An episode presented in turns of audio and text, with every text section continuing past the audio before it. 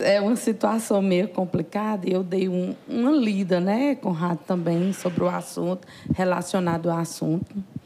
E é preocupante devido toda essa questão de saúde pública relacionada à mulher, mas quando a gente vai a fundo pela ciência, pela vida, é, o coração, os vasos sanguíneos, no 16 dia de gestação já começa a se formar, né? Na sexta semana de gestação, o coração já bate, né? Aí vamos lá, com 10 semanas já é um feto. E aí fala na décima segunda semana. Então, praticamente, já está todo formado, já tem cerca de 5 a 6 centímetros, certo? Já está formado da cabeça aos pés. Então, assim, é uma discussão difícil, né?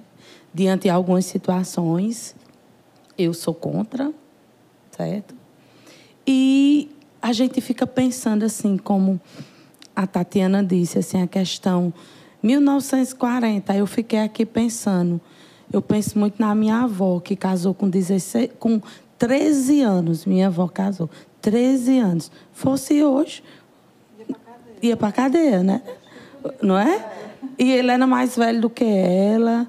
Aí ela teve 13 filhos, um em cada ano, né? Então, assim, hoje as mulheres, elas têm mais acesso a informações, têm mais acesso a muita coisa, mas ainda falta muito nas escolas. É, eu lembro, né, Elisângela, que nós estudamos juntos, viu? É, nós tínhamos educação sexual. E isso lá em 1989. Eu, eu ainda lembro do meu professor meu de prof... educação. O professor sexual. foi lá no Colégio O meu também, exatamente. e até relembro algumas situações relacionadas a Cisim, né?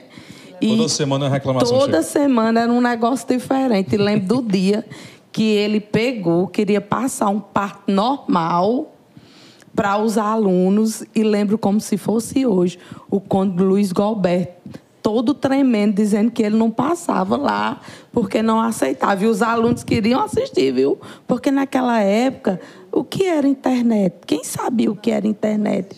Quem tinha acesso a um parto normal? Era tudo coisa do outro mundo. E nós tínhamos educação sexual. E por quê não voltar à educação sexual nas escolas? Né? Por que não? Com aquela história de, de pensar sobre isso, é, orientar os alunos, né? eles terem uma orientação, porque, olha, queiramos ou não, mas eu estou em escola todos os dias e percebo o quanto os nossos alunos eles são curiosos relacionado à educação sexual.